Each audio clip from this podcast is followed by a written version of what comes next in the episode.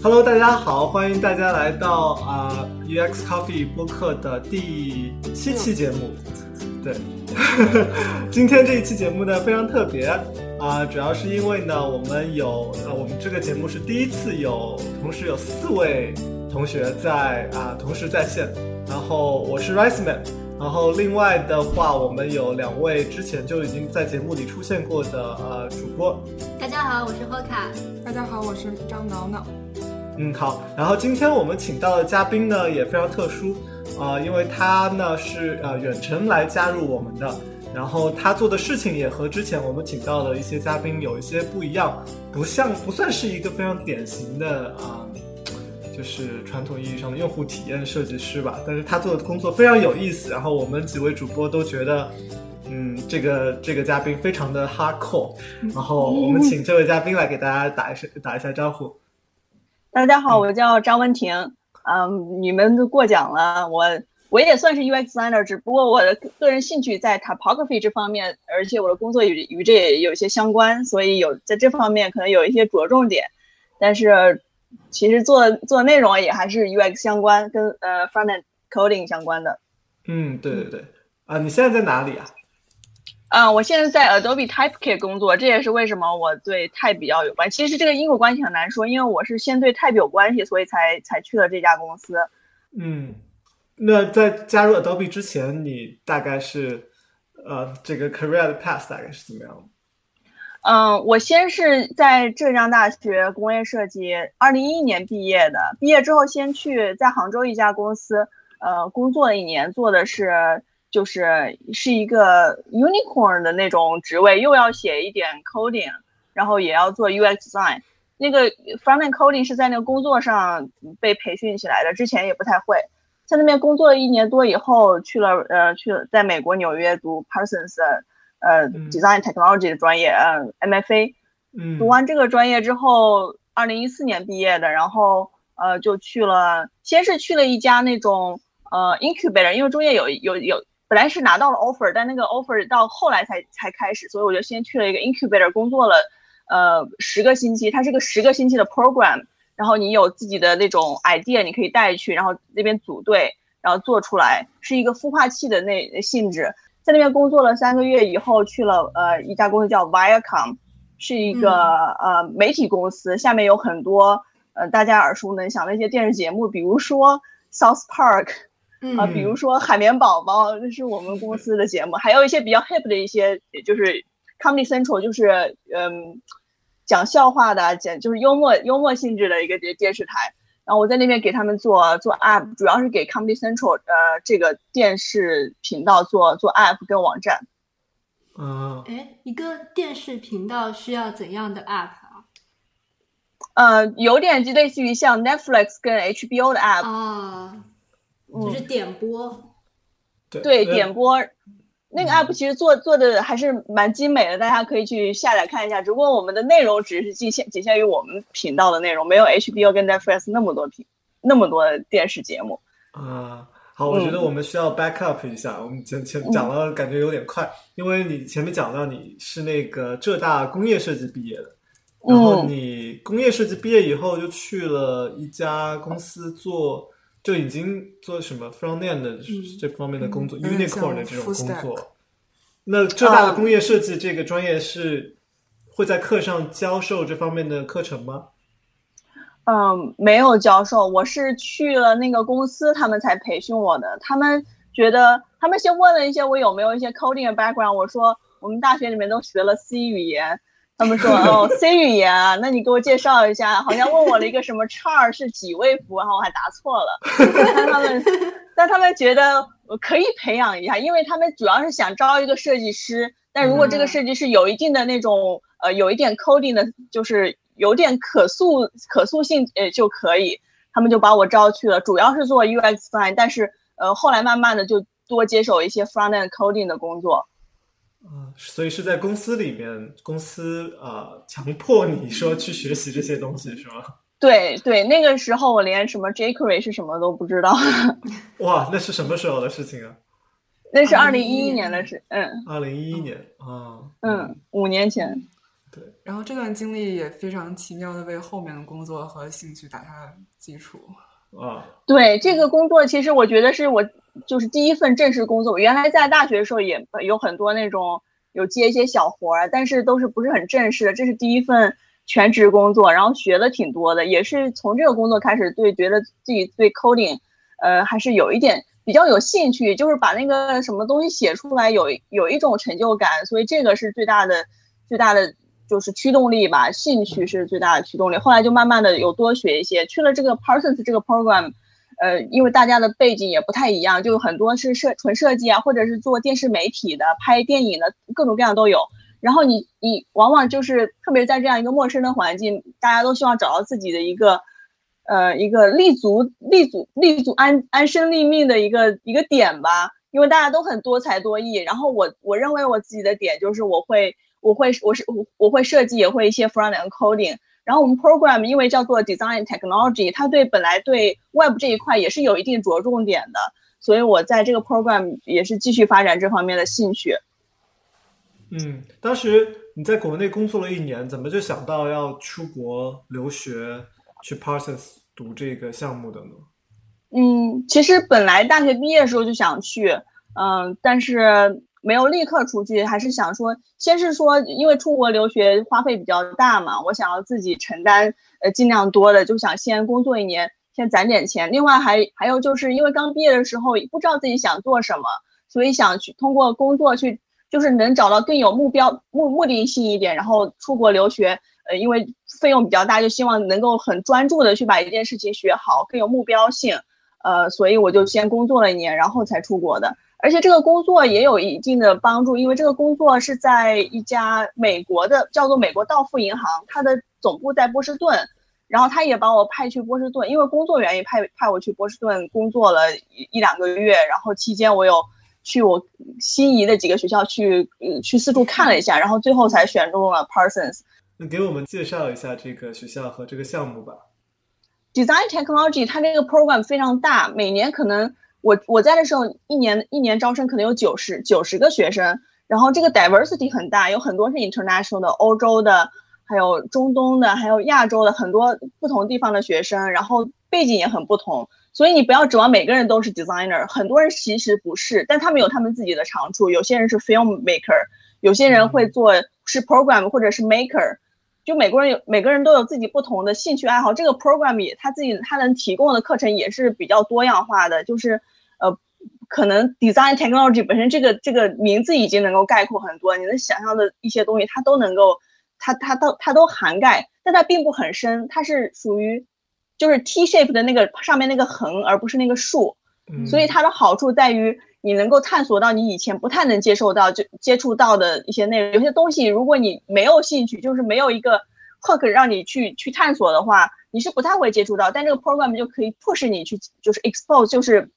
向你向你暴暴露出这些不同的领域，然后你你可以去学习一下，或者向同学学习。但是坏处是你如果真的就想做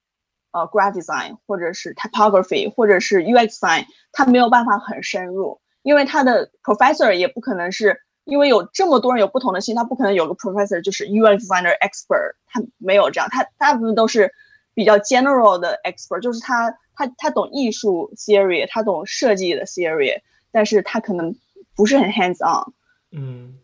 那我很好奇，你是怎么在这样一个项目当中找到 T shape 当中的那个 T 的那一竖的呢？我。这个是这个就是比较现实的一个问题，就是我我的学费太贵了，我就要接很多很多的活儿。嗯，我我上学的时候，一般反正就是 average 每就是我有五个 project 在做，而且很多都是迫使我一定要做 coding，因为有有 coding 的部分比较好接活儿。说实在的，对对对。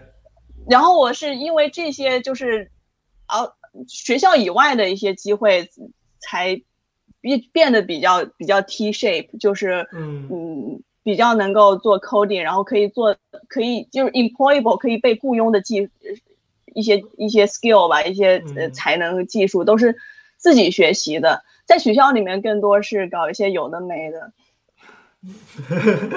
那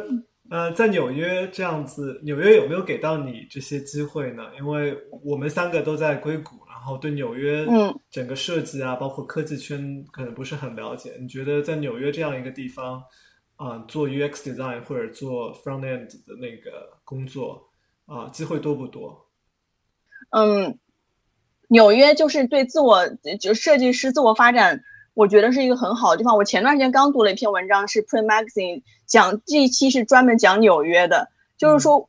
很多设计师年轻的时候都想，都是大家都想来纽约，特别是 graphic designer。UI designer 可能 center 还是在 San Francisco 那边，但是做传统的 graphic design，什么 brand design、typography，大家都在纽约。所有你认识的网上知道的名人，百分之八十都在纽约。你很容易遇到他们，去跟他们交流，还有很多 conference meetup。如果你想要去去课余或者是业余多去拓展一下，就是知识面啊，或者去参加一些活动，每天晚上都有你想去的活动。如果你有这个兴趣、有这个精力的话，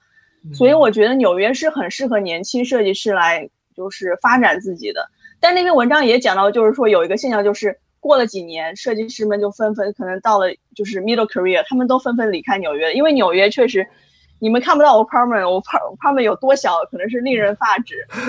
嗯，但是好处是我去哪里，我去什么 Cooper Union，去什么什么学校，我都可以走路去，然后见跟跟一些客户啊或者一些行业内的人去见面喝咖啡，我都可以走路去。所以纽约是一个又让人又爱又恨的地方吧。嗯，我想起我们之前有一期嘉宾，嗯，他提到说硅谷就像一个 bubble 一样，就在这里所有人都谈论你同一个话题，然后走在街上，你不是碰到一个 PM 就是个 developer 就是个 designer，但是纽约给我感觉就是特别多样，特别有艺术气息。纽约确实有多多样化，嗯、呃，这个好处。我也之前我是很喜欢的一个设计师 Jessica Jessica Hesh，他是做做 lettering 跟 type design 的。他有他他也是之前在纽约，他就是跟我说的一模一样，可能是刚大学毕业一两年就来了纽约，然后也是在那种很传统的 graphic design studio 工作，然后出名的。后来因为呃他结婚生小孩之后就去了 San Francisco，他就是说在纽约的时候，你坐在一个酒吧里，你就听到有些人说些什么 some some Snoopy band some music band，但是在在 San Francisco everybody is talking about 呃 virtual capital，就是。嗯可能过他说本来刚去 San Francisco，他想想到这些人聊的这些话题，他觉得哦天呐，为什么每个人都在聊这个？太兴奋了。过了一段时间说，哦，为什么每个人都在聊这个？你可不可以讲一些什么 music band？Come on。那我觉得 San Francisco 是很，就是我也觉得是适合年轻人的，因为 San Francisco 也是，嗯，我觉得可能年纪大了之后，可能真的是人生需要拓拓广一点。年轻的时候，确实就是一样东西，你把它学好学精是很重要，所以你。很重要一点就是你周围的朋友都是跟你有相同兴趣的人，你们你们相互的就是这种讨这种探讨啊，这种辩论啊，对你很有好处。但是年纪大，你就可能会想要交一些不一样的朋友，去拓宽一下自己的世界观，然后去追求一下不一样的人生。所以我觉得两个城市都有一一定的相似性。纽约可能有一定的多样化，但是其实也是很 homogeneous 很单一性的。如果因为纽约人很多，有各种各样的怪人，但是你。交往的人大部分还是我，我周围的人，我室友也是设计师，我是什么都是设计师，朋友圈都是设计师。嗯，在纽约的设计是不是围绕着呃，就是 agency 会多一些？因为我感觉我不知道呃纽约的 meetup 或者 conference 他们的这些主办方是什么样的公司呢？纽约确实是比比 San Francisco 那边更传统一点，做的是可能比较传统的。呃、print design、graphic design 比较多，比较集中，但 UX design 也有也有 UX，呃呃，纽约也有很多呃 startup，他们也是需要各种各样的 UX design 啊，product design 啊，嗯、各种各样的 title。嗯。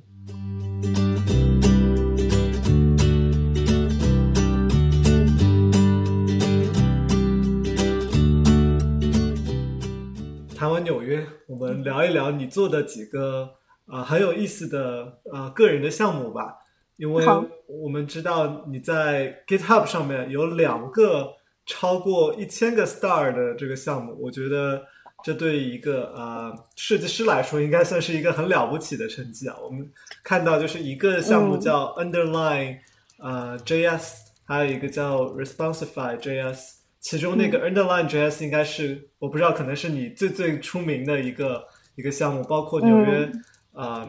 有 conference 叫你去给大家讲一讲这个项目，能不能给大家介绍一下？就先从 Underline JS 开始讲吧。你觉得呃，你给大家介绍一下这是一个什么东西，用来干什么的？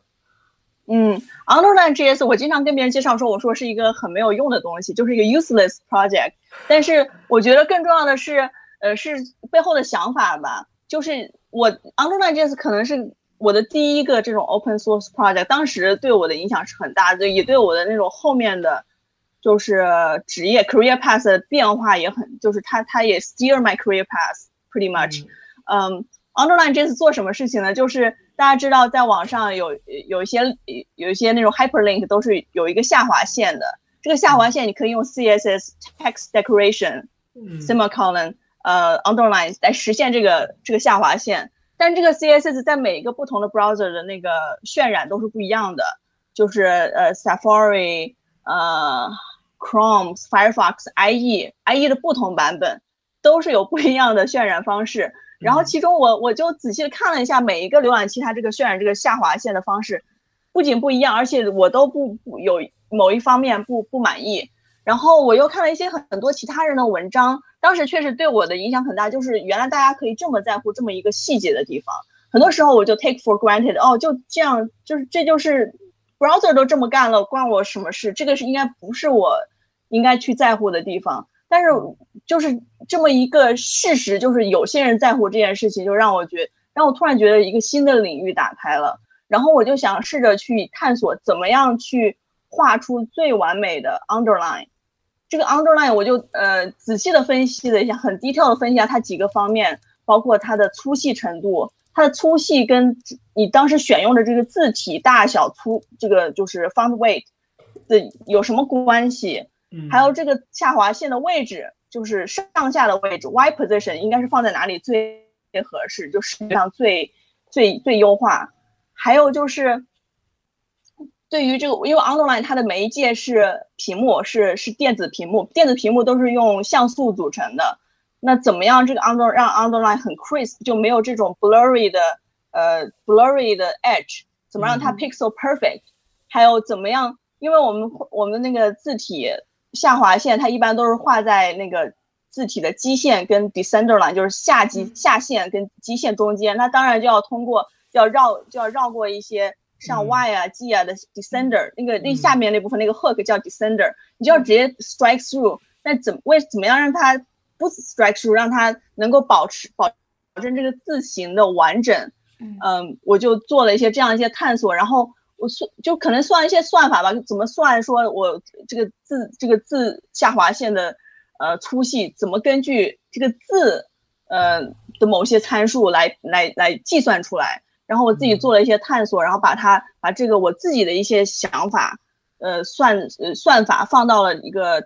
JavaScript library 里面。你可以很很快的，就是用我的 JavaScript library，我就会自动的做一些计算，根据你的 typesetting 做一些计算，然后 render 出这个 underline。嗯，后来其实我当然知道这个东西这么一个小的东西，用一个 JavaScript 去 render 是呃很 impractical 的，就是你你还要考虑 performance 啊这些嗯这些因素。后来我干脆就想，我又并没有想把这个项目做的是一个真正让大家使用的，而只是 I want to make a point。只想做就就做这个 political statement，那我干脆把它做的更更 funny 一点吧，然后我加了一些 animation，就是这个 underline 这条线可以像一个吉他的弦一样，你可以拨动它，它会发出声音，可以震动，有 animation。嗯，对，我觉得大家可这个你你描述的这个关于吉他的波动，可能我们用声音很难来描述这一个感觉。大家可以在啊、呃搜索引擎里面搜啊、呃 underline JS，可以自己去玩一下，用鼠标在那个下划线那里划来划去，会听到一些声音，嗯然后整个下划线也会不流动，是一个很有意思的啊、呃体验。非常令人上瘾。嗯，对我们第一次看到的时候，就一直在那里划划划。而且其实那个那个声音的那个就是那个 pitch 那个音频跟那个下划线的长度有关系，跟其他弦是一样的，就是越啊短它那个声音越高。嗯哦，是这样我们。现场可以 demo 一下。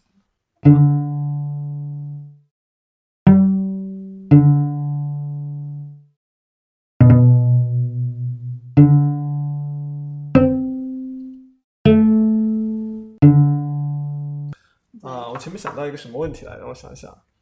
嗯，啊，对，啊，其实那个，嗯，就是我第一次看到 Underline JS 的时候，我就试了一下，我发现，嗯，确实比比 CSS 的那个默认的 Underline 要好看很多。嗯，然后我，然后后来我就想到，我之前在啊，可能是一年前吧，有在 Medium 上看到一篇文章，啊，后 Medium 应该是业内呃比较有名的，对于 typography 或者说对于他们网站的呃文字的设计非常注非常注重的一个网站。然后我就发现他们也有在做呃改进下划线这样一个一个动作。然后那个时候我就记得我去 inspect 他们的那个一个 element，我发现他们的下划线好像也是用了一些自定义的这样子一些功能。我很好奇你们呃他们使用的技术是和你一样的吗？还是说谁被谁 inspired 了？我被他们 inspire。我当时是看了 Medium 这篇文章，叫做 Crafting the Perfect Underline。这个作者我后来也认识了，他写的这篇文章，嗯，他这个技术是很 practical，就是很多人给我写信说怎么用你 underline，我都要么让他们指向这个 Medium 这个做法，还有另外一个叫做 Smart Underline，用的是 Medium 同一种方法。Medium 的方法是用 CSS 实现的，我的是用 JavaScript，然后画 Canvas 实现的，然后把 Canvas 放在这个字的后面，所以我就有有有 full control，就是这个到底要怎么 render，呃，而且可以根据你字体的不同设置，我来进行自动化的去去去做这件事情。Medium 它那个做法是，你要首先要知道你这个地方的字是什么样子，然后你自己去设计出来是很 specific，只能这个 user case 可以用，但是它的好处是。它是它是它是 production 没有 performance 的问题，嗯，但是 Medium 很呃，他他们还蛮奇怪，就是关于就是有没有动这个问题，就是那个 descender 那个 hole，嗯，就是要绕过下面 descender，他们最后选择没有绕过，说就是因为说呃因为 performance 的原因，他们觉得这样呃这样影响 performance，因为如果要画那个后话，他要在那个字上做加 text 呃 text shadow，嗯。他们觉得这这样，嗯，并不是很好。就是这个这个作者本身，他这个设计师他自己是他他的在他的方案里面是有这部分，最后是 compromise 说，那我不加这个，就是让他呃让他只是只是控制了那个字的，一个是粗细程度，它是很细的，medium 上面那个细是很细的，然后那个位置是经过他调，他用的那个方法是 CSS 的呃 background image gradient，他说是 gradient，但是你的 gradient 你可以这样子，你比如说。呃，我零到百分之七十五全是画白白色，然后百分之七十五到百分之七十八，它就算好这百分之到七十五到百分之七十八，在这个整个字的这个行距里面是一一个 pixel 的宽度，不多不少，然后在这个横版距里面画成黑色，然后下面再继续画成呃无色，不是白色，它就是用这种方法来做画的 underline，所以你可以看得出来它是很 specific，而且它还做了另外的优化，就是关于 retina retina display，就是视网膜，它是两倍像素。它有另外一个 setting，它就是如果是 two x，我我的那个 gradient 还要相应的调整。然后我的 underline 这次也是，不仅是 retina display pixel perfect，就是 three x，就是有时候那个 phone 那个 iPhone 现在是 three x 嘛，嗯，呃，也也我也是做到就是 pixel perfect，嗯，所以我很多都是受他们影响。Medium 它那个，嗯，像你说，确实是业业内在。Web 这个平台上最在乎 typography 的一个网站，曾经是，现在我对他们的网站持保留意见，就不多说了。啊，已经失望了吗？当时好像 Medium 一开始做是 T 汉他们那个嗯 agency 帮着一起做的，嗯，他们那 T 汉的 Lex，嗯，对对，那个好像是做的第一个版本，但是不知道跟后面有多少是保留下来了。对对，很有意思。嗯，我看到那篇文章后面后来有了更新，还把你的这个项目也加到了相关链接里面。完，我当时就是你，如果大家以后有兴趣做这些一些项目的话，不要害羞，觉得他们是遥不可及、不能够接触的，你就在 Twitter 上随便给他们发一个，他们很容易，他们甚至会觉得很荣幸，他的一篇文章激励你做这样的项目。我当时就是。可能还没做出来，我大概只花了一天的时间做了一个很小的 demo。那个时候，嗯，每每个字我还是放在不同 span 里面，那个方法是很古旧的。然后我当时只做了一个 demo work 了，然后我就发给他们，他们就说，哇，他说他说这个不适合 medium 用，但是他觉得这个是很好之类的。后来嗯后来我我做了比较完善的版本，他就把它加进去了。嗯而且在其实这个这个作者当然在 San Francisco，但是这些人几乎都相互认识。就是我在这个在 typography 这个这个小的圈子里 industry 做了一段一圈子里面做了一段时间，发现没有一个人你没有办法接触不到，就没有没有办法接触到，都可以接触到，而且都可以成为朋友。对，Twitter 是一个很神奇的平台，感觉可以和嗯任何陌生人建立起奇怪的联络。对，没错。嗯对，就是我们在网上还看到你在那个纽约的 Tech Meetup 上做了一个关于这个 Underline JS 的演讲，你就 demo 了一下啊、这个嗯。Underline JS，然后稍微讲了一点原理。啊、我们觉得你嗯。讲的很好，三个人一起看的。啊、嗯。就想知道你是啊、为什么会去做这个演讲？哦，嗯这个这个这个机会也是朋友给我的。我当时呃还没毕业的时候在，呃 Huffington Post 这个地方工作，然后我的上司是 NY Tech Meetup 的 board member，他经常就会我们我们很多员工，呃，如果有些什么酷呃就比较酷的东西，他都会鼓励我们去那边去去 demo。后来呢，这件事情是我已经辞职，他也辞职，大家都离开那地方过了很长时间了，但我们还是朋友。呃，我就说我我有这么一个 project，我想去去 demo，他说他他就鼓励我去。我觉得去做这种演讲，这个演讲对我来说虽然只有五分钟，我当时准备了很长时间，确实是对我的职业推动很大。我因为这个演讲之后，也之后比较成功，后来还有一个像后面还有一个就是你可以设一个 booth，然后就在那边就是跟大家交流的一个一个一个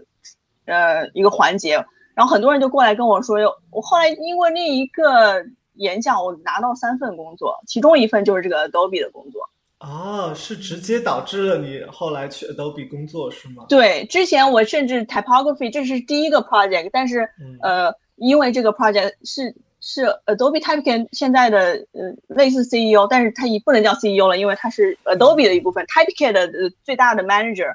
他的朋友去去去这个这个地方看了我的演讲，嗯然后回去跟他说了，说说这个人不错，你应该跟他聊聊。然后他就跟我聊了聊，然后，然后我嗯我去这个工作也没有面试，没有经过那种传统面试，就跟他们聊了聊。然后有一天他突然就跟我说、i want to offer you a job。”然后我说：“我我没有想到你，我没有想到所有聊天的目的是要找工作，因为当时呃并没有在找工作的状态那种状态里面，然后也是也是意外之喜吧。嗯嗯，我们看了你的那个演讲，我觉得讲的非常好，就感觉你整个嗯谢谢人非常、的自信。应该说，一个作为一个华人设计师站上那样一个大的舞台，用英语做哪怕只是五分钟的演讲，都是嗯对于华人设计师群体来说，都是一个非常大的一个进步嗯或者那一步吧。嗯我我们看了也非常受鼓励。其实我当时特别紧张，我当时一般我看其他人的演讲都没有像我就是准准备这么大阵仗，我是五分钟算了一下，每分钟合理的应该说多少字，然后按照这个 多少字，然后把那个稿子写好，就正好是五分钟的。嗯、然后写完之后又一字一句背下来，然后在哪一句的时候要换 PPT，我都是想好了的。嗯，但是中间大家没看出来，我有一句忘了，有就漏了一句，然后我就有点傻掉。后来我就赶就赶赶紧跳到下一句讲，那中间有顿一下，但是后来我朋友说没就看不出来，但是当时我是特别紧张的，而且后来在台上的时候就问问题那个环节是没办法准备的，就是大家的现场问题我也不知道是什么，呃，幸亏他那个就上次他那个在台上那个帮我重复问题的那个就是我朋友，他我觉得他他帮了我很多，因为那些人问的问题我根本没有听见，也听不懂，不是没不是听不懂，就是感觉在那个台上他大家说的都是懵的，嗯。然后他再重复一遍，我说哦原来是这个问题，他不重复我就傻了。嗯，那不管怎么样，我觉得都是一个非常非常好的展示。嗯，给大家建议就是 fake it until you make it，就是你就假装没事，不管多紧张，假装没事，装没事就对了。对，嗯，其实我当时说话特别快，就是呃，还要给大家另外一个建议，就是最开始刚开始演讲初步的时候，最容易的犯的错误不是讲的太慢，而是讲的太快。我当时讲的非常快，其实准备了五分钟的那个那个 material，可能四分钟就讲完，因为因为那个在台上的时候，那个荷尔蒙那个作用下，你就是你就会很 energetic，就是很能量过剩，然后就会讲越讲越快，嗯。甚至不不会因为你是不是 native speaker 而讲的慢，往往是过快，所以大家一定要调整呼吸，要尽量的往往慢了说，越慢越显得你就是沉着自信。嗯。嗯，对，嗯，对，刚刚正好讲到了，就是你是现在在 Adobe 工作，然后你是怎么样因缘际会去那边工作的？然后你能不能给我们介绍一下你在 Adobe 做了现在做一些什么？就在 Typekit，然后有多大程度上是 typography 的设计，或者是有多大程度上是 UX design？在 Typekit 做的内容反而都是跟 Type 关系不能说没有关系，但是主要还是 UX design，只不过它的那个它的对象，它的这个网站的它的功能性是给大家提供网页字体服务的，所以我在 Typekit 我没有真正直直接去做这些网络，因为它是很 heavy 的那种 backend 呃 backend coding，但我能够就是接触到很多比较前沿一点的，就是现在的字体技术的发展方向。但我自己本身做内容还是比较传统的，就是怎么让这个大家就是用这个 Typekit 网站，呃，怎么样，怎么样很能够创建你的这个 Typekit，因为我们是叫一个 kit，就是如果你要呃发布一个网站，然后这个网站上面可能用字体 A、字体 B、字体 C，然后你要选这些字体，然后发布到一个 kit 里面，然后发布出来，然后在上面会有一些参数设定，其实是一个比较传统的一个功能性的 utility 的 user web app。我在做这方面，就是一个是 coding，还有前端设计。啊、所以做的还是比较偏啊、用户体验设计这一块的东西。对，没错。嗯 Typekit 呃，过一段时间会有一个比较大的更新，就是它这个网站网站的呃 UX 还有那个 visual design 都会有更新。嗯啊，这样。我觉得现在也很好看，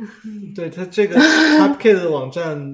很很有艺术的气质。Instagram 的那种感觉，或者是嗯，所以你的那个 responsibility 其实是比较 general 的 product design，也包括一些 coding，包括一些产品嗯上面的 strategy 这种东西，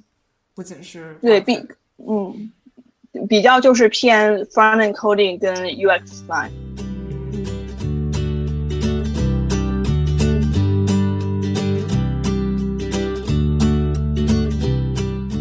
好，我们接下来聊一下你的啊、另一个就是千不是千赞了，一千个 star 的那个项目叫 Responsify JS，可能相比于那个下划线的那一个项目，这个项目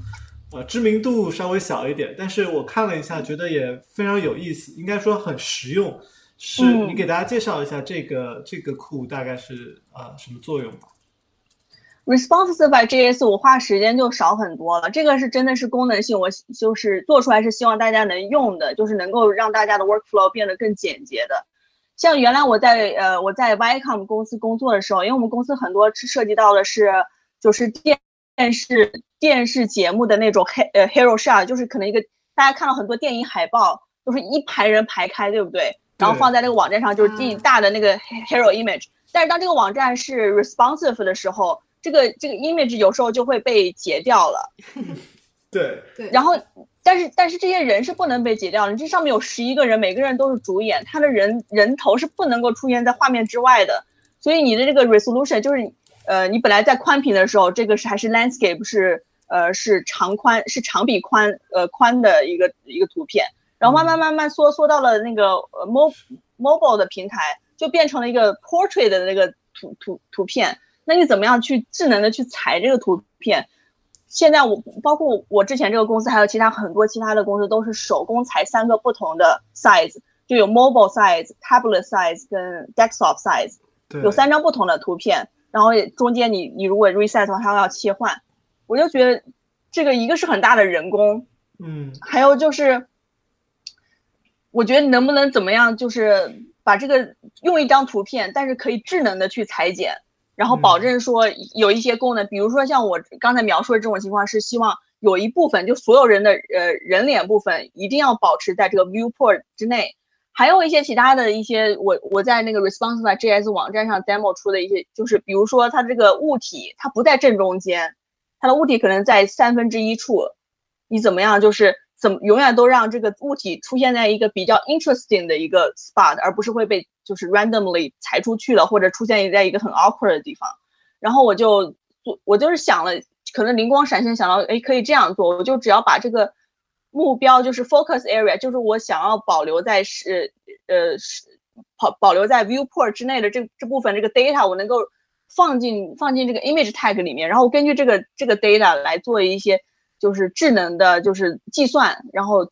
自动的把这个 image 呃 resize 跟 reposition。然后我就想了这么一个方法，就做了 Responsify JS，所以它其实很简单，但它还跟它呃跟它一起合作，跟它一起就配套的还有一个 App，就是 Web App，你要把它的你要你可以把你的 image 拖进去，拖进去之后你要用手工用，你可以一下子框出那一块就是呃这个物物品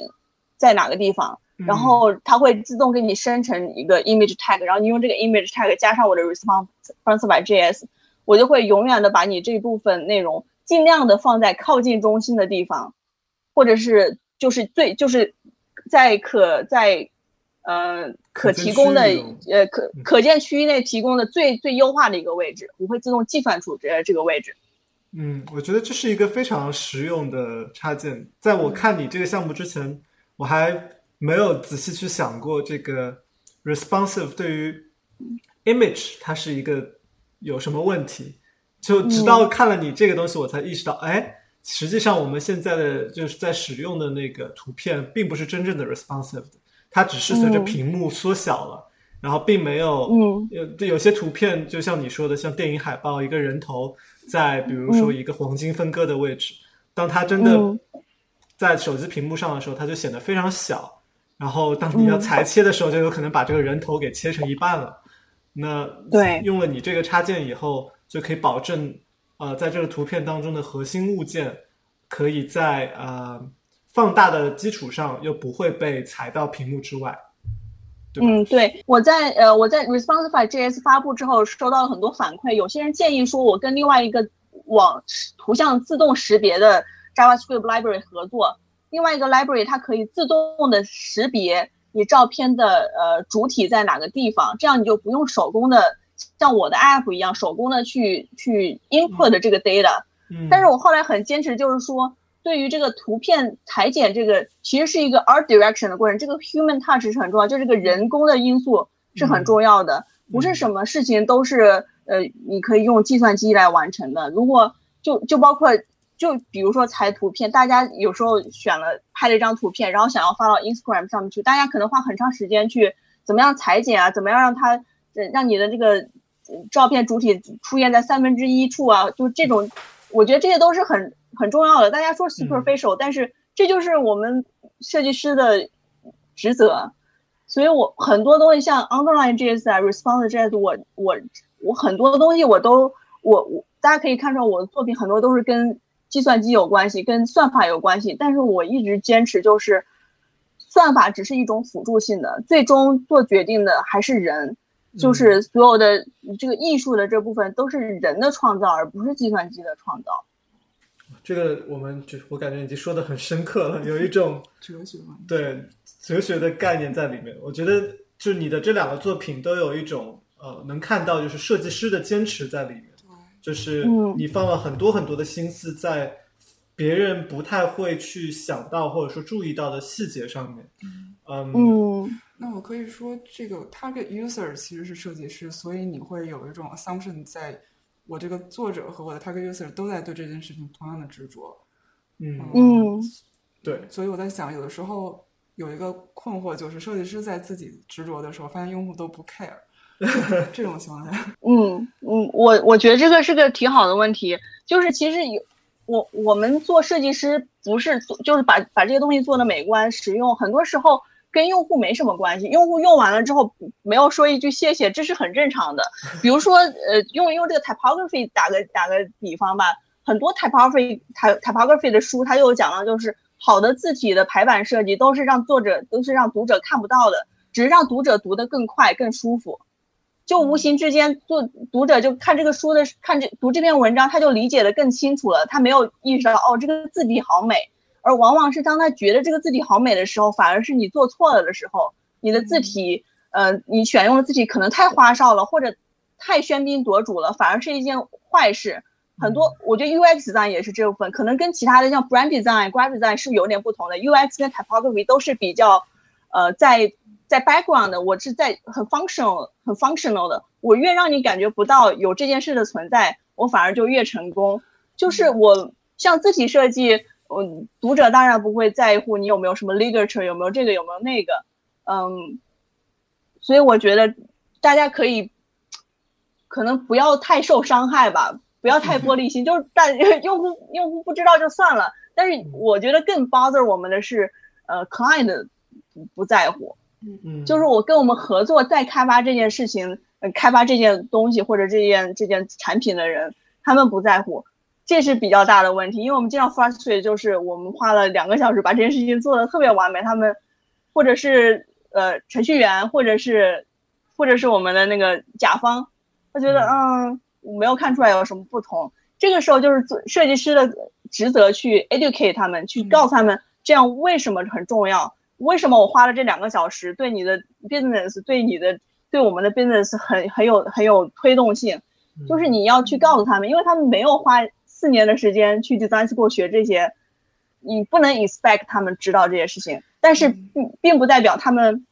没有能力去理解这些事情。因为我之前也有这样的 client，就是他也不理解，但是我但是他很他有些 client 可能是人比较好，有些 client 真的比较固执，他就属于比较好的那一类。我就跟他说。呃，我就给他举了个例子，然后你我举的例子里面提到一本书，他就还真去读了那本书，US 三的书，他说这本书真的太好了，他学到了好多东西。嗯，所以有你你 you never know，你你永远不知道他你他们他们你跟他们讲之后会有什么样效果，就是尽量的试着去传播这样的种子。嗯，我觉得这也提醒我们，就作为设计师，你在做一件事情之前，首先要自己对这件事情的价值特别明确。也也让我想起之前 Julie 卓的一个演讲说。你你明确你的 goal 之后，你要先把自己说明白，说为什么这个是值得的。然后我觉得有这个前提之后，就可以更好的去 educate 别的人。嗯，对我也很喜欢他的那个他的他的写作。嗯，那我们知道，呃，你我你自己现在还在做一些别的个人项目啊，有一个新的项目就叫呃 CSS icon 点 space，听说你最近正在开发的过程当中。啊，可以给大家呃简单介绍一下这是一个什么样的东西吗？CSS icon 本来是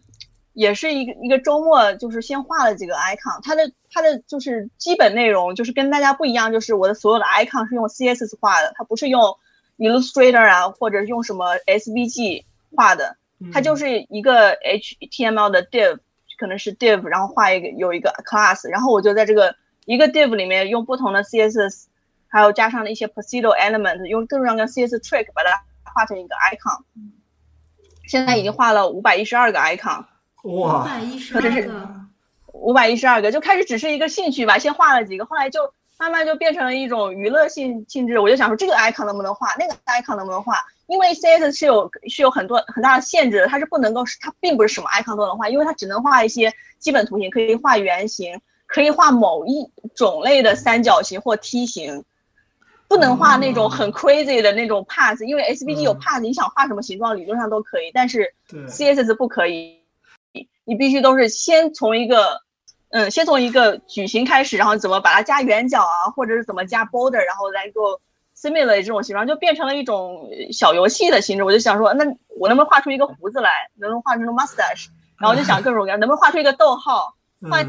结果结果是可以，只不过是用了一个很 crazy 的 trick。然后就后来我把它画出来这么多之后，我最近有一个新的想法，就是这个东西有到底有什么用？因为我又做了一个没什么用的 project。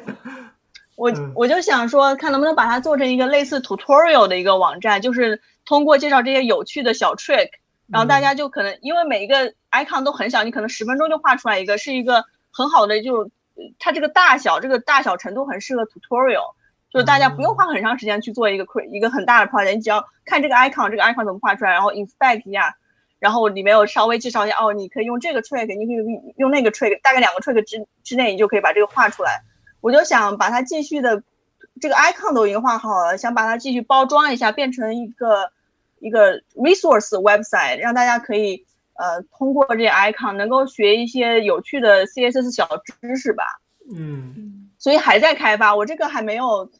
还没有在 Twitter 啊这些平台上面就是发布，就自己默默的在做。也拖了蛮长时间，因为一直都想不出来这到底有什么用。嗯，啊，我我觉得我看了你这个呃 CSS icon 之后，我对 CSS 有了新的认识，我都从来不敢想象 CSS 可以做这些东西。我觉得可能有一些有一些前端做或者写网页的人，可能看了这个 icon 之后会受到启发，在排版上面，就是当你把这 icon 放的无限大，就变成了页面布局。可能你那些 trick 在页面布局的时候，也可以重新的来审视，说，哎，这个设计师做出来的这样一个东西，其实是可以用 CSS 用一些 trick 来把它实现的。呃，我很对我也是，我也这么想。你你跟我说你说了跟我想的一模一样，因为里面有些 icon 确实它的它是很简洁的 layout，就可能 two blocks 就三个三个 block，但它你可以实现它。然后我就想，因为它而且它那个这个体量大小又正好比较合适。其实它是受到另外一个 project 呃启发才做的，另外一个叫做 CS Sense，就是是一个用完全用 CS 写出来的字体，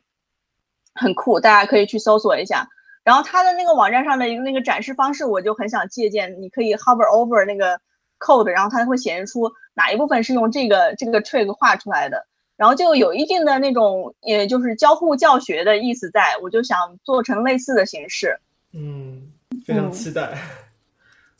嗯，好，我们会把这个嗯我们提到的这几个网站的链接放在啊参考链接里面，大家有兴趣可以去看一下。嗯嗯，谢谢。然后，要不要喝口水休息？好的，我们喝口水休息一下吧。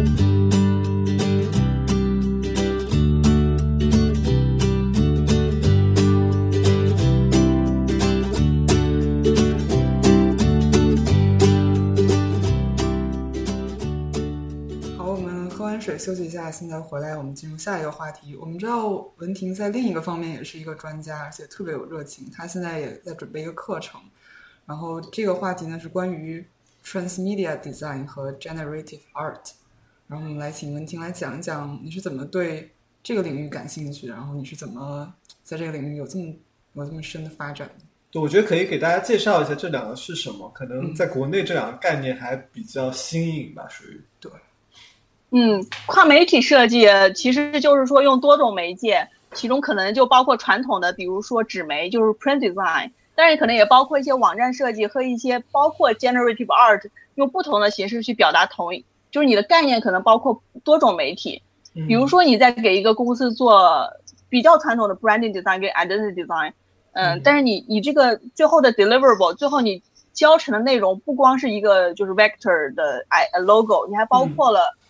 呃，一些可能有互动的一些、一些内容，或者是你的 typography 也有 generative art 的成分在里面，所以它是一个很包含不同、包含不同领域的呃一种一种设计。它的设计、它的设计概念跟方法是一样的，只不过它的最终实现的媒介 medium 是有多有多种的，可能至少要包包括两种、三种这一类的。它跟 generative art 很像。但我觉得我自己理解，但我我对 transmedia design 也是最近才接触到的一个概念。嗯我认为它的最重大的区别是一个是设计，一个是 art。generative art 比就是它是嗯呃讲一下 generative art 可能就是你最后的形式，你最后的一个终成果是 art 是艺术，所以它更多的是自我表达。只不过它自我表达的方式不是通过传统的什么油画呀。传统的这种艺术形式，而是用 coding 的形式来表达的。然后它里面可能涉及到一些用 coding processing 或者 JavaScript 做一些呃自动生成的图像效果，叫做 generative art。然后 generative art 如果是它应用在一个设计的项目里面，就可以说是 transmedia transmedia design。重点还是在于设计，你是最终面向的是一个用户跟客户的 client 或者是 user，所以你的所有的 idea 最终是有一个落脚点的，是你要实现这样一个 communication 的 goal。Generative art 可能就比较 freestyle 一点，你可以做各种各样 crazy 的，嗯，有自我表达，甚至很多时候没有自我表达，我只是想做，你就可以去做。就是我们谈到艺术跟设计的区别，我们刚才文婷也谈到说，设计往往是有一个目的啊，帮助用户解决一个问题。呃，但是艺术呢，你可以你可以有很很很强的表现力。那么你觉得可以通过这种 generative art 的手段，就怎么跟让它跟设计能融合起来吗？就二者有没有一个平衡的机机遇呢？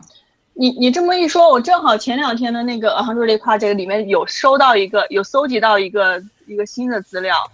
还真的是有两者的结合，因为这种结合还是比较少见的。我看到这个结合是呃 generative art，我我这个课里面也会讲到，就是有一个有一个数学算法叫做 Perning Noise。他是一个数学家，名字叫 Perning，他是他发明了一种算法，来够来来就是，呃，来模拟出自然自然世界里面的一些，就是无随机，但是又不是那种很随机，就一有一点点 organic，有点有机的那种随机性，它叫做 perlin noise。嗯，这种在 Generative Art 是应用是很广泛的。呃，我的那个课也会介绍怎么样用用它来做一些很炫的一些图像效果。比如说，呃，比如说这个你你你生成一棵树，然后这个树是分叉的，分叉的，你到底 朝哪边分叉？这个这个随机性，如果你只用很生硬的用 random 的话，它生成出的那个树看上去不像你大自然里面可以长出来的树。但如果你加 Perling Noise 的话，它有点像那个布朗运动，它的那个随机就是有呃比较在自然比较接近于自然。但是我最近看到一个 Perling Noise 在呃 UX 在里面用到的。一个真实的用用法是，大家可以去搜那个 Flipboard，Flipboard 这个这个杂志，大家可能这个这个 app 大家都用，它里面的排版很精美，它有点类似于杂志的排版，但它那个排版的呃那个 engine，它是因为它它不知道你的内容是什么，大家看的杂志，他们是内容是不既定的，它就可以做各种各样的人工的调整，让它做的很精美，但是。Flipboard 的内内容是你自己 subscribe 的 feed，是 RSS feed，所以每个人看到内容都不一样，但它也能够做到让每一个页面看出来，看上去很 dynamic，很像杂志的排版，然后每一个页面都不一样。它的我后来看到它那个排版那个 engine 有很多很多种不同的那个 layout 的，就模板，可能模板就有上百种。然后这个模板中间的那个就是这种呃随机性，有加加入了 p e r l i n g Noise 这个这个算法，我觉得很神奇。哦，确实，Flipboard 这个公司很神奇啊！他们之前有出过一个新闻，他们用什么 Canvas 的手段重写了很多啊动画，使得他们的那个网站是我不记得是网站还是说是在 iPad 什么，让它那个翻页的效果啊，包括很多东西，它都用 HTML 五的那个 Canvas 重做了，就等于重新发明了一次轮子。然后今天听你说了一下，觉得这家公司真的是一个。很神奇的公司，对于艺术，对于这个排版有着一些执念。对对，所以它的它的那个 app 做能够做的跟其他几个同类型的 app 有这么大的区别，就是你可能你把某一个一截图看出来，可能看不出来有好大的区别，但是看你你就是通过翻页看这个一页页翻过去，你这个感觉就很就很奇怪，就是它为什么它能够做多样化做到这么好，但是它又没有那种生硬的感觉。就可能就是因为他用了 Perling Noise，用了这种 Generative 二的一些概念在里面，我觉得还是蛮神奇，因为我之前没有想到过有这种做法。但是我我我看到很多这种设计师有有就是把这种呃生成艺术啊，或者是一些 coding 的呃一些技术放在设计里面，是你想不到的。我之前有一次去呃 Cooper Type Cooper Union 有一个 Typography Type Design 的 program，他经常会有一些 lecture，然后我去听了一个讲座。然后这个讲座是关于一个新字体的发布，叫做 Obsidian，大家到时候可以去网上搜一下，是 Huffler and Co 的一个新的字体。这个字体的故事就比较有趣。这个作者他本来是个传统的 type designer，他的工作就是 literally 就是画画字体，画那个 vector，就是类似于 Illustrator 里面用钢笔工具画这些字字的轮廓、字母的轮廓。然后，但是有一次就是他就 take 了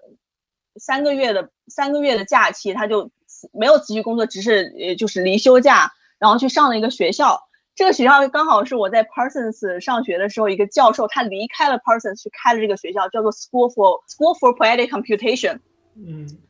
呃，名字就比较有点有点高端啊，名字叫做诗画诗画计算机的学校。嗯，他然后里面讲的内容跟 Typography 没有任何关系，他就讲的跟我呃跟我这个课程很类似。这个课这个 Of course。呃，这个创始人 Paul 就是去了这个学校，跟这个，呃，这个字体设计是同一个班的，然后也我们都是这个老师的学生。然后他把这个学校就是这个 School for Poetic Computation 开到了中国，叫做 Of Course。然后这个这个设计师去那儿去学了一些什么 shader，就是什么叫 shader，就是大家玩有 3D 游戏的时候，不是有那种 3D 渲染嘛？3D 渲染的那个最后的背后的引擎叫做 shader，就是呃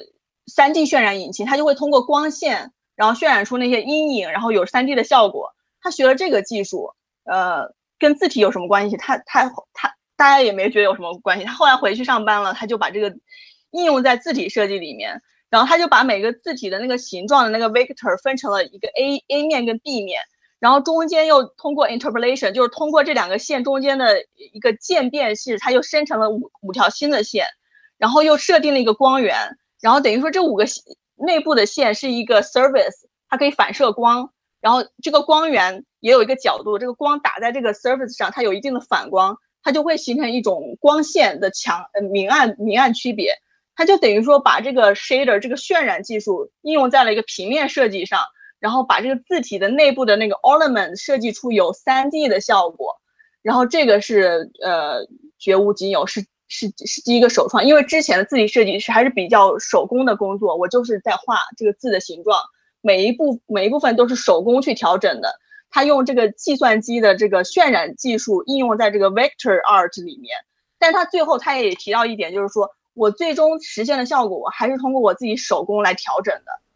而不是让计算机去 take over。他说，原先这个字的那些那些明暗效果，按理说是不是应该科学的一个光源打在所有一个同一个角度打在所有字母上，然后形成了一个渲染效果？他想象是这样子的，但他看到那个渲染的结果之后，他的那个他他自己很 picky 就觉得有些字母，它的因为它那个是竖线比较多，比如说 M。都是垂直的线，跟 R 不一样，R 就是很多弧线，有些光源打在那个弧线上比较好看，有些光源打在直线上比较好看。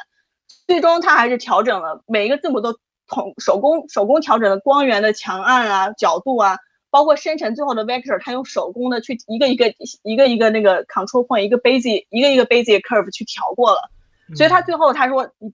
设计师可以去呃设计一些工具类的东西来。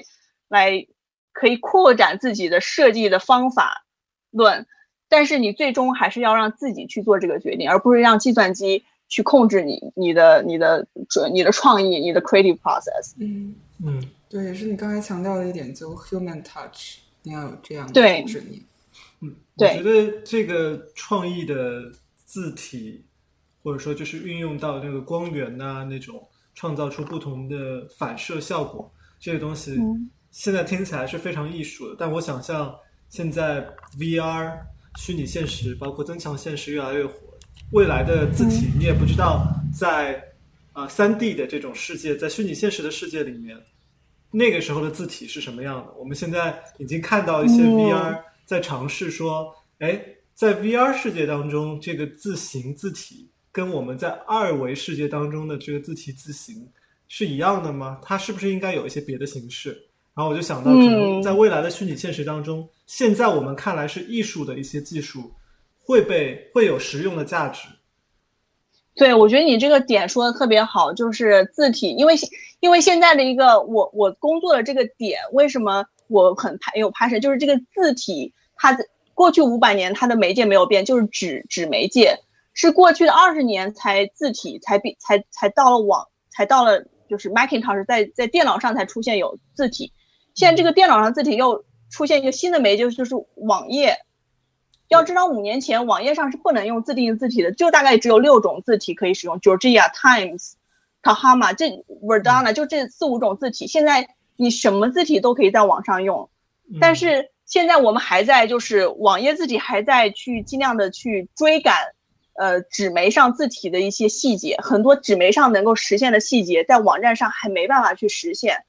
然后我我现在做的很多那个内容就是怎么样让 Web typography 能够能够是能够追赶到呃 print 的那个那个程度。但是我又有一个新的观点，就是说 Web 它是一个新的 medium，它不是跟纸完全一样的。现在很多人追求的都是有点照本宣科式的，我的 print 能够以前实现的这种五百年之内我大家追求的这些细节，我一定要完全照搬到 web 上。这当然是一个很好的方向，大方向是这样的。但是有些过于细节的地方还要照搬的话，就忽视了 web 它是一个它是一个新媒体，它有自己的特性。比如说 responsive 这个 responsiveness 是纸媒没有的，我纸张就这么大，它不会变化。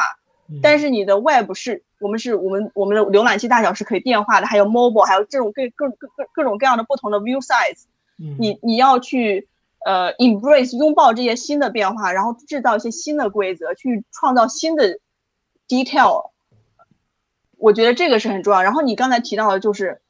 还有新的媒介，更新的媒介就是在 VR 里面。嗯，我们这些这些就是技术是老的，但是。这些创意啊，还有这些规则都要根据媒介去去去更新吧。对，所以我你刚才说那个对我启发挺大，我就想说，你这个字体在一个三 D 的一个不是平面了，Web 还是二维的 Two D 的，嗯，你放在了一个三维的环境里面，当然要有相应的变化，不能什么事情都像追求在五百年前。就是当然我们很多设计师就是很执着，执着于过去，因为过去的永远是最好的。对，嗯，但是也有新的东西可以发掘。嗯，目前我看到的 VR 的字体，它很简单，就是把一个二维的字体拉成一个三维的，就是把增加一个厚度，但这个就就仅此而已了。那么没有一个专门针对三维世界的字体生成。当然，这个可能 讲的有点遥远了。对我第一个想的不是说这个怎么让字变成三维的，而是你在在 V VR 里面，你看的是有呃有 depth，是有。对，不是平面，是那你这个字是不是要可以变成弧形的，让你看上去是是平的，而但它实际是个弧形，就类似这样，怎么样让它的那个 readability 最好？因为我我用 VR，我最大的困惑是在于很头晕，就是它这个视觉体验让我觉得嗯不是那么舒适。那在 VR 里面看书，我觉得就应该。应该很可怕，怎么让这个可怕的体验变得更舒适一点，让让它成为一个可以被享受的一个体验，就可能是 typography 的 challenge。如果有听我们节目的字体设计师，可以 take 这个 challenge，呃，作为一个机会啊，可以试一下。我们还没有见到过专门为 VR 世界设计的字体，至少我个人还没见到过。但是这个这个 trend 你可以看出来，因为像我原来传统字体，现在被很多字体被 digitalize，那些字体可能三百年前就被设计出来，那个字形被设计出来了。但是怎么让它在 retina display 看上去更好看，都有做了呃相应的呃相应的优化。比如说 hinting 这个技术在 print 里面是没有的。hinting 是说，当你的字字很小，在 web 上很小，可能六个 pixel 八个 pixel 的时候，你要 fit to 这个 pixel grid，你用原来字形就会很扭曲，所以它会。它会做一个 hunting，就是把这个 vector 改变一下，让它更适合这个很小的 pixel grid，让它是在这个有限的空间里面实现出就是可可读性最好的一个形状。嗯，技术根据媒体在演变的一个例子，然后到了三 D，那就有有不同的一些 constraint。我觉得 constraint 就是设计的原，就是设计的根本所在吧。Design is constraint。你你的像我做我我很简单的就是我原来做 CSS icon，我觉得为什么做这么开心？因为我有一个很大的 constraint，我我只能用只能用正方形跟圆形跟三角形，我不能用各种 crazy path。我就我很多的设计的决策都是通过这些 constraint 来让我更好的做决策，然后我的决策也是在绕过这些呃 limit 这些 constraint 给我的一些限制去去达到。当然这是一个很肤浅的例子。但是这个同样的概念可以应用在更更深层的一些一些领域里。那对于想学习啊跨媒体设计和就是 generative art，我们我不知道中文翻译准确的翻译是什么的，我们叫做生成衍生成艺术，生成艺术，衍生艺术，衍生艺术，嗯，衍生艺术有什么呃，你你有什么资源或者经验可以给大家分享？嗯，对，我现在也刚刚开始对 processing 很感兴趣，然后但是感觉胡子眉毛一把抓，没什么没什么头绪，所以很想听听你们的建议。有有有一个有一两个例子比较有趣，就呃比比较有呃比较有权威性，一个就是 Daniel Shipman 的一本书叫做《The The Nature of Code》，它是免费的书，你可以直直接在网站上直接读，然后用它的例子，它是 processing 呃为为基本。然后 Nature of Code 这本书有人改编成 JavaScript 的版本，在 Khan Academy 有有呃相关的相关的教程在上面。哦，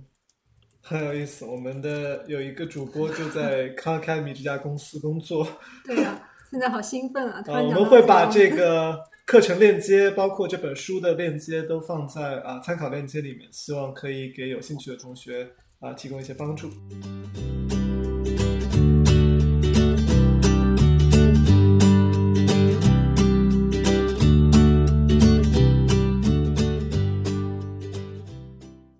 最近设计圈好像还蛮流行，或者是科技圈还蛮流行做一百天项目的，就是嗯啊、一个人说啊，我要这一百天，我每天都要做一件事情，要 commit 一段时间来做一件事情。然后我们知道你有两个一百天的项目，一个是嗯 type details，、一个是 design research。然后我们看了这个之后，都觉得啊，好好看啊！然后里面，尤其是 design research 里面内容也好多。然后那个 type detail 的话，就是可以看到啊，你是在怎么样解析不同的字体啊？你要不要给大家介绍一下 type detail 是什么？嗯对，Type Detail 是去年我做的 Holiday Project。去年是有一个杂志叫做 The Greatest Content 它发起了这样一个一百天活动的项目，大家都可以加入，也加入就是用这个 hashtag 加入到里面去。然后大家做的项目都不太相同，大部分都是我建议大家如果想做一百天项目，就选一个对自己对自己有自己有兴趣，并且想要在上这方面有有一些就是进阶或者是研究的一个课题，去去做一百天。这一百天会呃真的给你带来很多，因为一百天这样一个严格的限制会一直迫使你不断去找新东西。一百天最大的难难点不是在于呃在于去怎么样找出这个时间做这件事情，而且往往是你有这个时间，你过了三十天之后，你就会很难去重复一件事情，重复一百天，因为你都要找一些新鲜的东西放到这一百天，这个新鲜的这个点是很难找的，但往往就是这么一个难点，让你迫使你不断的去去挖掘新的新的领域，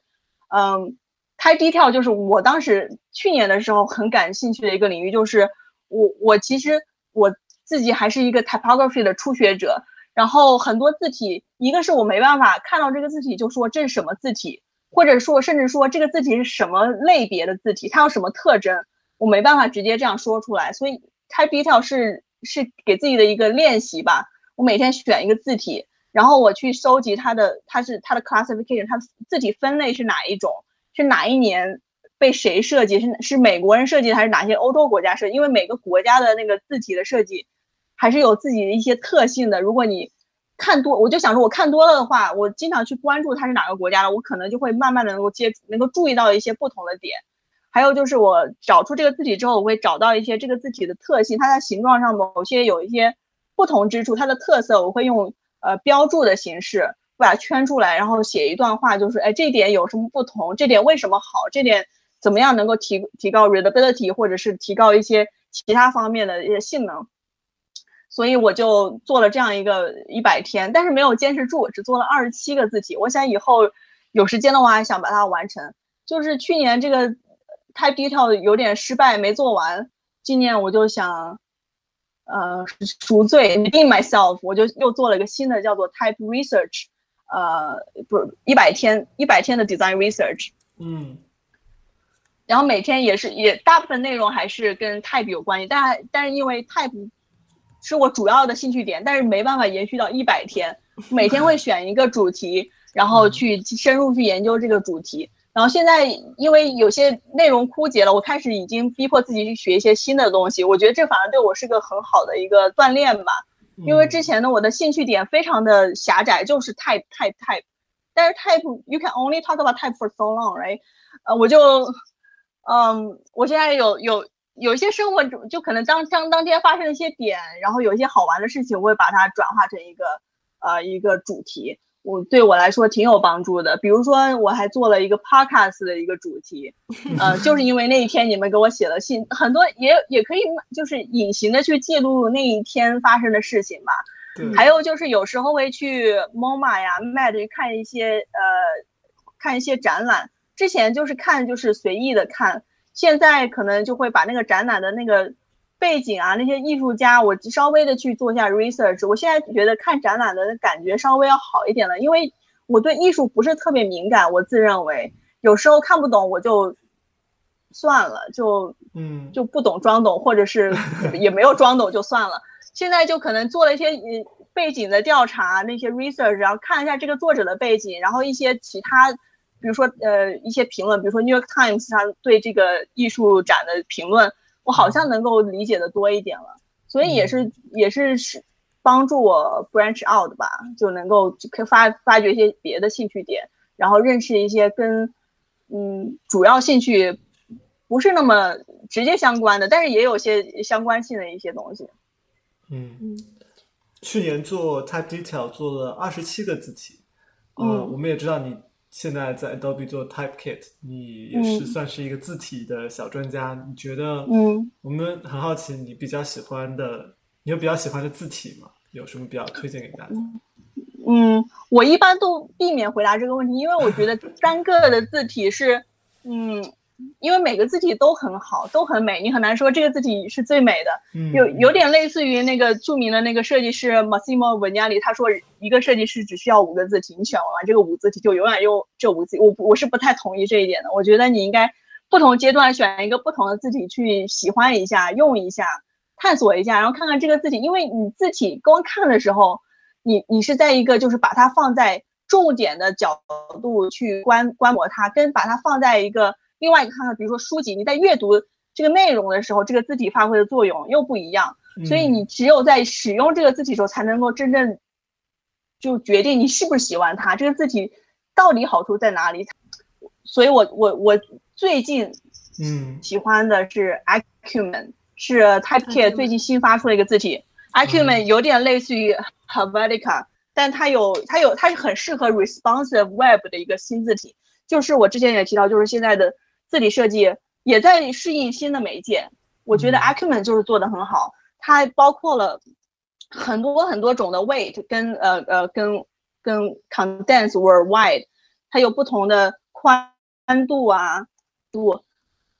很适合 responsive web 使用。就是你在不同的 layout 里面都能找到适适合字体，嗯、而且它都属于同一个系统，就是 Acumen，你不需要呃用用很多字，因为你用太多字体的时候容易出现不协调的情况。但是同一个 family 有有很多种不同的 weight 跟很多种不同的 width，呃，你你不会出现不协调的作用，是一个很 powerful 的 toolkit。嗯，我们看到你做的这两个百天项目 Type Detail Design Research 这两个百天项目的网站都非常有设计感，特别是网站的字体排印有一点那种平面设计的呃这样一个感觉。嗯，你在做这个网站的时候是不是特别费心思？在具体做的时候有没有什么心得可以给大家分享一下吗？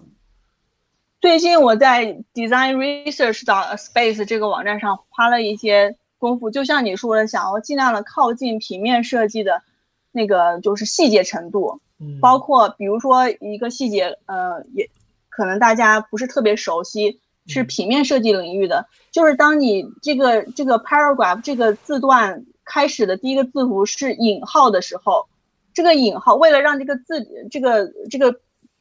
嗯排版看上去是左对齐，你要把那个引号放到外面来。嗯这个细节在 Web 里面是很少出现，但是 Medium 没有做到。如果你在 Medium 上你你去打一段字，然后第一个是是引号，它会把引号给拉出来，嗯，然后那个第一个字母还是跟剩下的剩下的那个呃左边对齐。呃，我就有在我的 Design Research 网站上加到加这一部分，还有一些像 Small Cap 啊这一些，呃，嗯。在 Print 里面比较常见，但是在 Web 里面没有那么常见的一些细节，呃，我有加进去，就是为了让它，呃，也是锻炼自己的排版，呃，排版技技巧吧。还有就是怎么，呃，探索怎么样能够把这些，呃，过去的一些好的 detail 能够带到 Web 的领域。然后主要是我想要开发一个一个工具类的东西，让这件事情做得更方便。因为很多时候，在网上很多是用户生成的 content 是内容，你是没办法像你你比如说你在排版一本书，你书里面的那些字啊什么符号，你是可以改变它的。对，但是用户，但是用户就是用户生成的 content，比如说 Facebook 上你发那些 post，我是没办法改你的内容的，我怎么让它变得尽量完美？你知道 Medium 它就在做这件事情，因为大家平时打字的时候是不会打那个 smart quote 的，都是 dummy quote，就是前引号跟后引号都是同一个引号，是垂直的。嗯，把里面好好最好是那种第一个前面引号是向上的，后面一个是向向下，那是另外一个字符，是比较难打出来的。是需要一个 trick 才可以打出来的，呃，然后 medium 的话，它会自动给你 swap，你打的是 dummy quote，但它自动判断哦，你打的是前引号，然后我给你换一个前引号，然后再打 dummy quote 是第二个的话，它就自动给你改成就是后引号，就上引号跟下引号。嗯，对，这个好像有不少字体，不是字体吧，就是文本排印软件都已经能够呃做到了，像 Word 啊、Page 什么的。但对，就你前面说到那个把引号单独。啊，排列使得文字能够左对齐，把第一个引号拉出来。嗯，这个东西就是我们知道，可能在平面设计领域是一个是一个 best practice，但是在 web 上面之所以没有很多人去用，可能有很大一部分原因就是技术上你需要花费额外的心思和功夫去能够做到这一点。呃，对，所以如果能够有一个这样的工具，让所有的网站。啊，能够很方便的能够做到这些，呃，就是遵循呃平面设计上面的呃字体排印的呃最佳实践的话，会非常非常有帮助的。它这个东西其实已经存在，叫做 Typeset.js。哦。但是呃，我用我用的是它的，但是我对它里面的很多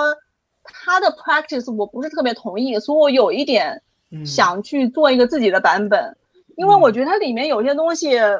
呃，很难在这边很很细节的东西讲，就是可能是有一些观点上的分歧。嗯嗯，然后我用它的时候，我是把它的源代码改了很多，然后有一些 feature 我是 disable 的，就是嗯，我有一点想去做一个新的版本的 Typeset.js，但它本身已经很好。它像我刚才说的那几个功能，那个 pull quote，还有自动的 smart quote，还有一些什么 small cap，就如果你整个这个字这这个。呃，这个单字全部都是呃 all cap 的话，它会自动给你转成 small cap。嗯，它有它有这样的功能，大家可以去看一下。但是我对于它的一些 practice 还是有持保留态度。嗯，我不知道在中文世界里面有没有这样的呃 JavaScript 库存在，因为我觉得中文的字体排印是另一个非常大的话题。然后，嗯，我们因为今天主要讨论的可能还是以英文字体排印为主。以后我们可以找机会专门请一些中文字体排印的专家来跟我们介绍一下这方面的一些知识。嗯，中文字体最大的，当然我主要专注于是外部方面的。嗯，最大的问题还是中文字体，就是 CJK Chinese Japanese Korean 这三个字体的，呃，字体呃字体文件太大了。因为西文字体最主要只有五十二个字符加一些标点符号，中文字有五千多个字常用字。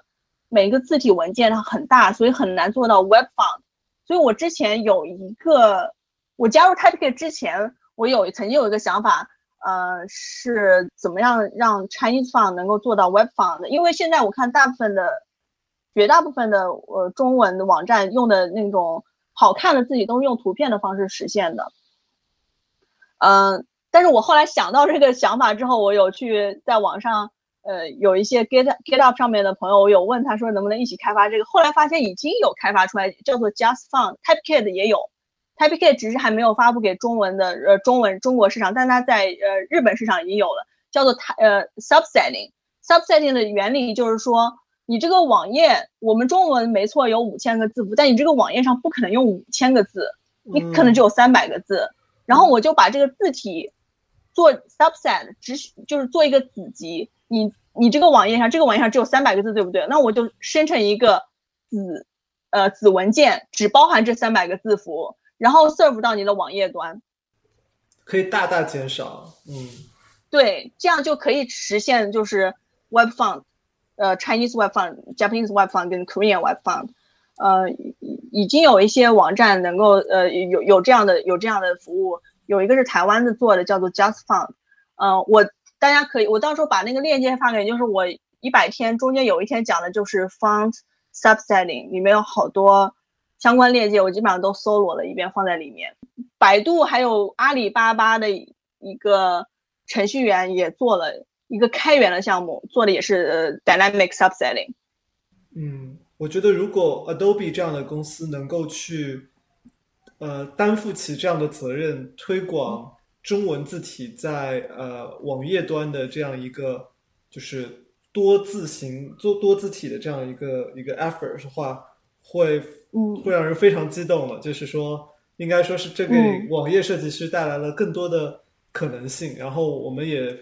觉得，像 Adobe 这样规模的公司，如果能够引入，因为包括像前几年呃去年前年做思源黑体啊，像这样子的字体，能够最终被网页开发者使用的话，对于中文世界是一个非常大的进步。对这个，嗯，可以跟大家透露，就是这个技术已经有了，嗯然后现在只是还是因为一些别的因素还没有推广到中国去，但是哦已经已经马上要马上要推广到中国市场去了。嗯，非常期待啊，这个嗯非常令人振奋的消息。嗯好那在节目最后，我们想就是想请你给大家，因为包括呃我们三位主播在内啊，我们很多的听众也都不是呃严格意义上的就是设计或者艺术专业，特别是对于字体嗯领域，我们也没有说像你呃了解的这么多。你做了几个百天项目，你平时嗯呃在 Adobe 做的工作也和字体有很大的关系。那么想听听你有什么给给大家推荐的字体，或者说字体排版设计方面的书或者网站的资源，能不能给大家介绍几个、呃比较好的这样的呃资源吗？好，有第一本书就是这本书，叫做《The Elements of Typographic Style》。这本书可以说是，呃，就是字体排版的 Bible 吧，圣经。它里面当然它它这本书已经很老，它在平面设计是一个很基本的书。但是我知道很多像跟我一样背景的同学，因为是呃，在在中国毕竟有文化的区别，我们是中文字体跟西文字体不一样，所以有些这些这些内容可能在教育的时候没有涉及到，大家可以看一下书，自己去补充一下。嗯然后这种相关的内容很就是很资源很多，我有放在 typedetail.com slash resources 这个网页呃网站上面，我有收集搜集，基本上我我之之前搜集的所有的内容很多了，就是大家看了可能会觉得有一点 overwhelming。我觉得最好的就是出发点可能是这本书，如果你想要找更多的内容的话，那个网站可以说包括了基本上所有有用的资源，呃，然后它然后。然后它上面我我有做一些就是 program 上面我可以就是快速的检索，对大家可以稍微检就是搜索一下，嗯，因为那个 li 那个那个 list 真的是很长，有包括一些什么 online book，然后一些文章啊，还有一些书籍啊，还有一些别的人的作品，还有一些人你可以去关注他们的，就是相关领域的一些比较出名的设计师，呃，程序员。好的，我们肯定会把这个网页的链接附在参考链接当中的。呃，嗯，这是一个非常非常长的资源清单，然后、嗯呃，我看到也有搜索功能，应该是非常好用的一个一个这样子的资源检索列表。呃，希望对嗯大家有所注意吧。那最后我们还想请你，嗯、就是介绍一下，因为前面我们在节目当中已经有提到呃一部分了，就是在你们在国内有开设一个叫、呃相关的关于嗯，就是跨媒体跨媒体设计衍生艺术这样的一个课课程，给大家介绍一下你开设的这样一个课程，呃，大概是什么什么意思，然后怎么样能够报名参与吧。嗯，我今我今年夏天会去中国上海和广州开这样一门课程，叫做《设计之美与数字之美》，呃，JavaScript 创意编程的这样一个呃短期课程，大家可以去关注一下。呃，去微信搜索“想当然”这个公众号，然后里面会有相关课程的呃也内容介绍，也有其他的相关创意编程的其他呃相关人士开的课程，大家都可以去关注一下。然后这个课程主要讲的内容是 Generative R，是用 JavaScript 做一些创意编程的东西，可以生成一些很炫的图案、动画。呃，你你我我介绍的是技术跟一些概念的本身，我可能会介绍一些算法，这个算法你最终可以用 JavaScript 实实现，也可以用 Processing，也可以用别的。我觉得我这个课程的好处是在于能够给你带来一些不一样的一些探索的领域和一些算法，就是基本性的呃基本基本原理的介绍。然后你从这个开这个出发点去，你可以呃衍生出各种各样不同的不同的应用。就像我之前介绍这个 Type Designer 一样，也许你能够在你自己的领域上能够应用应用到这个不一样领域的知识，然后呃能够有一些很奇妙的化学化学反应。嗯。那呃，这个课程面向的呃受众大概什么样？如果是怎样的学生可以报名？如果是完全没有编程背景或者完全没有设计背景，是否都可以报名参加呢？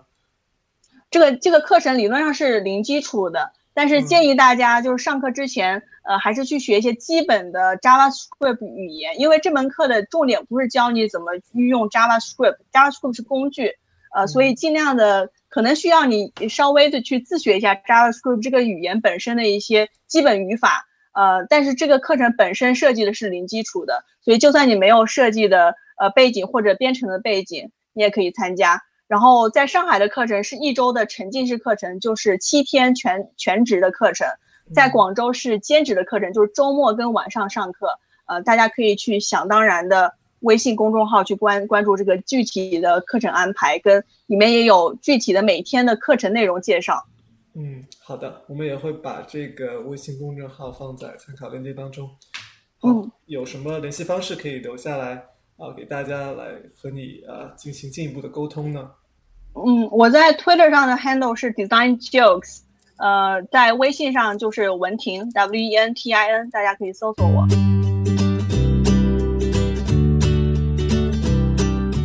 的，这就是我们的第七期节目啦。大家可以通过访问呃 podcast 点 uxcoffee 点 co，或者在任何泛用型播客客户端，荔枝 FM、喜马拉雅 FM 以及网易云音乐上搜索 uxcoffee，啊，或者是中文名字设计咖，咖啡的咖，大咖的咖。啊，如果大家有什么建议或者希望我们讨论的话题呢？可以在微信公众号里给我们留言，我们的微信公众号是 U X Coffee，U X C O F F E E，然后我们也会在节目播出以后，在微信公众号上推送啊节目的文字整理版本。啊，我们在知乎上也有一个专栏，大家可以搜索 U X Coffee 找到我们。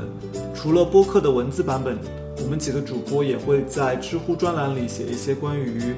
呃，用户体验的文章和心得，啊，也希望大家可以在知乎专栏里给我们留言和反馈。呃，最后还有很重要的一点，就是如果大家喜欢我们的节目呢，希望我们能够一直做下去的话，啊，有两个办法算是表达对我们的支持吧。一个是大家可以转发分享我们的节目到微博、微信朋友圈。呃，还有一个呢，就是大家可以去 iTunes 上给我们的节目打分，啊，这样可以帮助我们被更多的小伙伴听到、看到，然后我们几个主播也会觉得更有动力去继续做下去。啊，我在这里就先行谢过大家啦。好，这期节目就到这里啦，谢谢大家的收听，拜拜。